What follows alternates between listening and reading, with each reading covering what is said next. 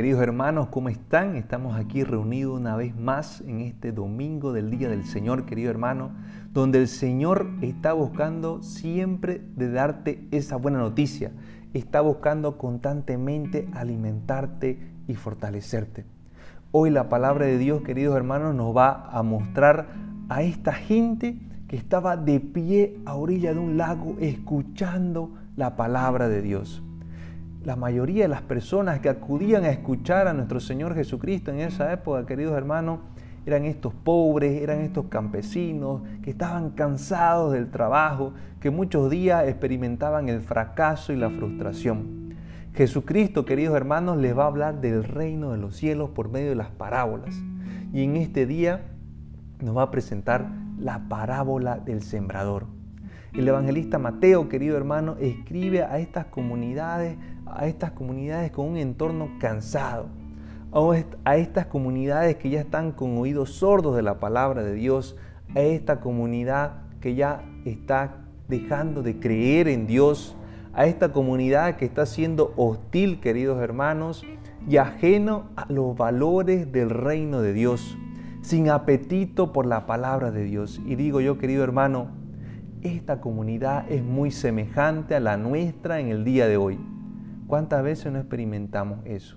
Y la palabra de Dios hoy quiere, querido hermano, alentarnos, quiere levantarnos, quiere que salgamos de esa actitud de cansancio, de frustración, queridos hermanos, de fracaso, porque la palabra quiere fortalecerte, quiere llenarte de vigor, de audacia y ser un verdadero testigo del resucitado. Hoy queremos comprender, queridos hermanos, y la palabra de Dios nos quiere ayudar a comprender la riqueza de la palabra de Dios para nuestra vida. El desafío del sembrador, queridos hermanos, se puede ver bajo dos aspectos. Es percibir la calidad de la tierra donde va a caer esta semilla. Y el otro desafío, querido hermano, es la evangelización que implica muchas veces la complejidad de los diversos oyentes, porque todos estamos llamados a anunciar la buena noticia de Dios. Con Jesús, queridos hermanos, en este día nos quiere ayudar a tener una conciencia más profunda, de manera personal y de manera comunitaria con respecto a la riqueza de las Sagradas Escrituras y de la palabra de Dios para nuestra vida. Las dos primeras lecturas también que vamos a leer el día de hoy de Isaías y la carta a los romanos van a ser, queridos hermanos, como una introducción en la cual nos van a poner en contexto a la parte central de este Evangelio de Mateo en su capítulo 3. Para eso, querido hermano, yo solamente también quiero invitarle a que no solo se quede en esta reflexión, sino que vaya a la fuente, querido hermano, y vaya y busque estos pasajes de la Escritura para que usted se alimente de una manera más completa y mejor.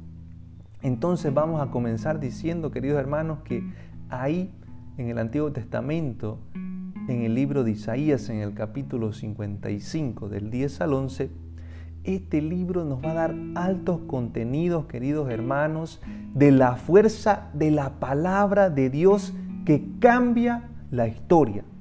La palabra de Dios cambia la historia, queridos hermanos, y no se limita a solamente el ámbito espiritual los símbolos que usa, la fuerza de la palabra profética, queridos hermanos, como palabra de Dios, es tan poderosa y nos da esa dimensión creadora y transformadora de la palabra para nuestra vida. Vemos que los profetas en el tiempo de Israel, queridos hermanos, en este tiempo de este pueblo judío, han marcado una religiosidad profunda, es decir, estos han ayudado al pueblo a permanecer en fidelidad. Y vemos que la palabra de Dios, querido hermano, es como dice en esta lectura, es como la lluvia, es como la nieve, que no vuelve a lo alto sin, sin estar vacía, es decir, tiene un propósito. Queridos hermanos, entonces cada persona está llamada a recibir como la lluvia y la nieve este alimento espiritual para nuestra vida. También, queridos hermanos, podemos decir que eso no quiere decir que todos los acontecimientos que pasan en el día de hoy son desencadenados por la palabra de Dios. Pero queridos hermanos, la palabra de Dios salva, la palabra de Dios anima, la palabra de Dios consuela, la palabra de Dios juzga las injusticias y a los poderosos. Esta palabra llega, queridos hermanos, porque verdaderamente está Dios presente ahí. Y nos invita, queridos hermanos, a que adquiramos una confianza en la palabra de Dios. Esa confianza, queridos hermanos, la tenemos que construir día a día de la mano con Él y alimentándonos de esta buena noticia. Queridos hermanos, entonces la palabra de Dios no debe reducirse solamente al ámbito espiritual, sino también a todos los ámbitos de nuestra vida, ¿no? Al mundo, a la sociedad, a la justicia y a las altas decisiones, desde las más pequeñas hasta las altas decisiones, como dije. Por otro lado, vamos a ver que San Pablo en la carta a los romanos, en el capítulo 8, del versículo 18 al 23, queridos hermanos, nos quiere enseñar que este mundo es la obra de Dios y está a disposición para el hombre, para el ser humano. Está en sus manos, Dios se las dio al ser humano para que la administre, la gobierne y la cuide. Pero ahí puede surgir una pregunta y San Pablo nos dice en esta carta el día de hoy, ¿qué estamos haciendo nosotros con esta creación, con esto que nos ha dado Dios? La creación también, queridos hermanos, está llamada a consumarse, está llamada a liberarse y está llamada a la salvación. Es decir, queridos hermanos, no solo el ser humano está implicado en la salvación, sino toda la creación. Pablo, queridos hermanos, San Pablo nos quiere hacer dar una lectura nueva de este Cristo, que viene a enseñarnos, queridos hermanos, que el pecado de la humanidad no queda solamente en el ámbito personal interior, sino también que va al ámbito exterior, que también implica la naturaleza. La naturaleza se resiente, querido hermano, si el hombre no sabe llevar a cabo su misión que Dios le ha encomendado. La humanidad, queridos hermanos, llamada constantemente a buscar a un estado de paz también con la naturaleza, es decir, tener una armonía con la creación. Pero vemos, queridos hermanos, cómo el ser humano se aleja de este proyecto divino, ¿no?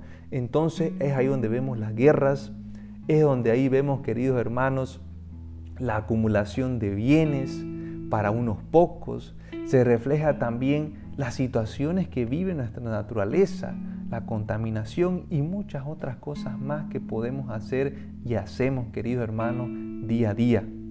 La creación, queridos hermanos, está ligada al destino del hombre y no podemos ser indiferentes ante ella.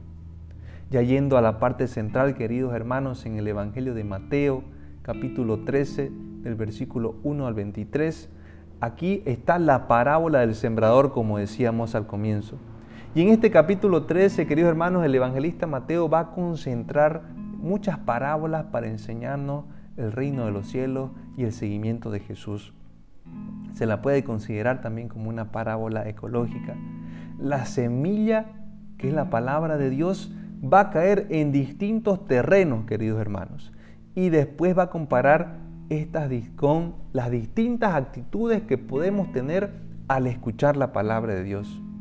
Cuando la historia, queridos hermanos, no se contempla desde la palabra de Dios, entonces se resiste a vivir en armonía, se resiste a la fraternidad, se resiste a la paz, a la calidad de vida. Jesús con su parábola, queridos hermanos, con esta parábola del sembrador, Él intenta decir, queridos hermanos, que pase lo que pase, la palabra de Dios siempre produce fruto. Voy a volver a repetir, pase lo que pase, la palabra de Dios siempre produce fruto. Algunas veces más, otras veces menos, pero siempre dará luz y nueva vida al que le escucha, queridos hermanos. Entonces, la parábola del día de hoy se va a centrar en el campo que acoge esta buena noticia de Dios.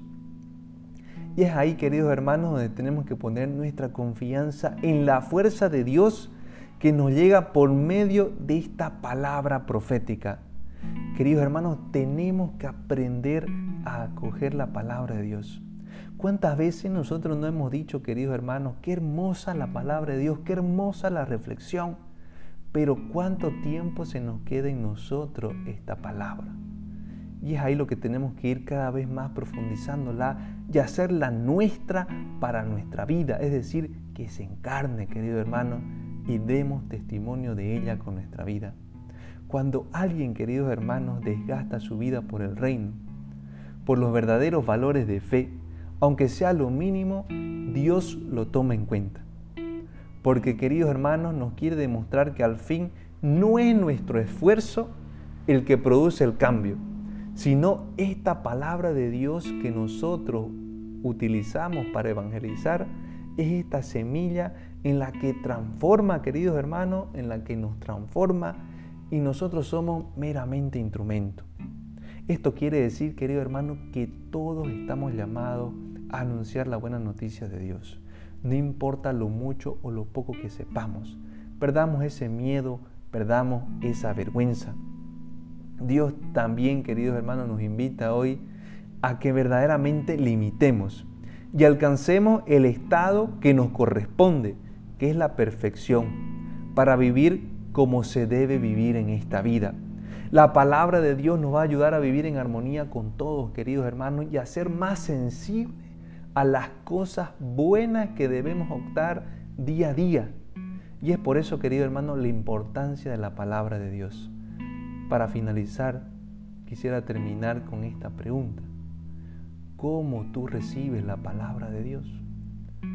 Y quiero que en ese examen de conciencia te fijes en ti mismo y digas verdaderamente cómo estoy dando testimonio del conocimiento que yo tengo de la buena noticia de Dios en mi vida y del encuentro que yo he tenido con Él.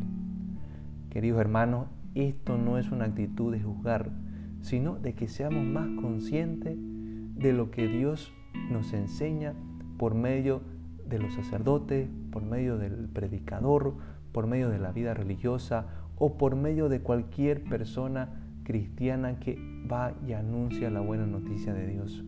Dejémonos verdaderamente fortalecer por esta palabra de Dios, queridos hermanos, y vamos a hacer un momento de oración pidiendo al Señor que nos ilumine y nos fortalezca. Yo le invito a que cierre sus ojos y nos vamos a poner en la presencia de Dios. Señor Padre de misericordia, yo quiero darte gracias por este día más de vida, por este espacio que tú permites para hacer una reflexión de tu sagrada escritura. Queremos pedirte en este día que la palabra de Dios cale lo más profundo de nuestro ser, de nuestra vida y que nos ayude a ser esos verdaderos testigos. Hoy es un nuevo día para empezar, hoy es un nuevo día para hacer las cosas bajo tu gracia, bajo tu fuerza poderosa del Espíritu Santo. Ilumínanos, Señor, guíanos, fortalécenos, ya que estamos cansados por tantas situaciones que estamos viviendo, que nos agobian y que nos entristecen. Enséñanos a refugiarnos en tu palabra y verdaderamente poner todas nuestras situaciones en tus manos. Amén. Que el Señor te bendiga y te proteja siempre. Te invito, querido hermano, a que te suscribas a mi canal, a que te suscribas a mis redes sociales y invites a otras personas también para que puedan llenarse de esta buena noticia de Dios. Nos vemos en la próxima.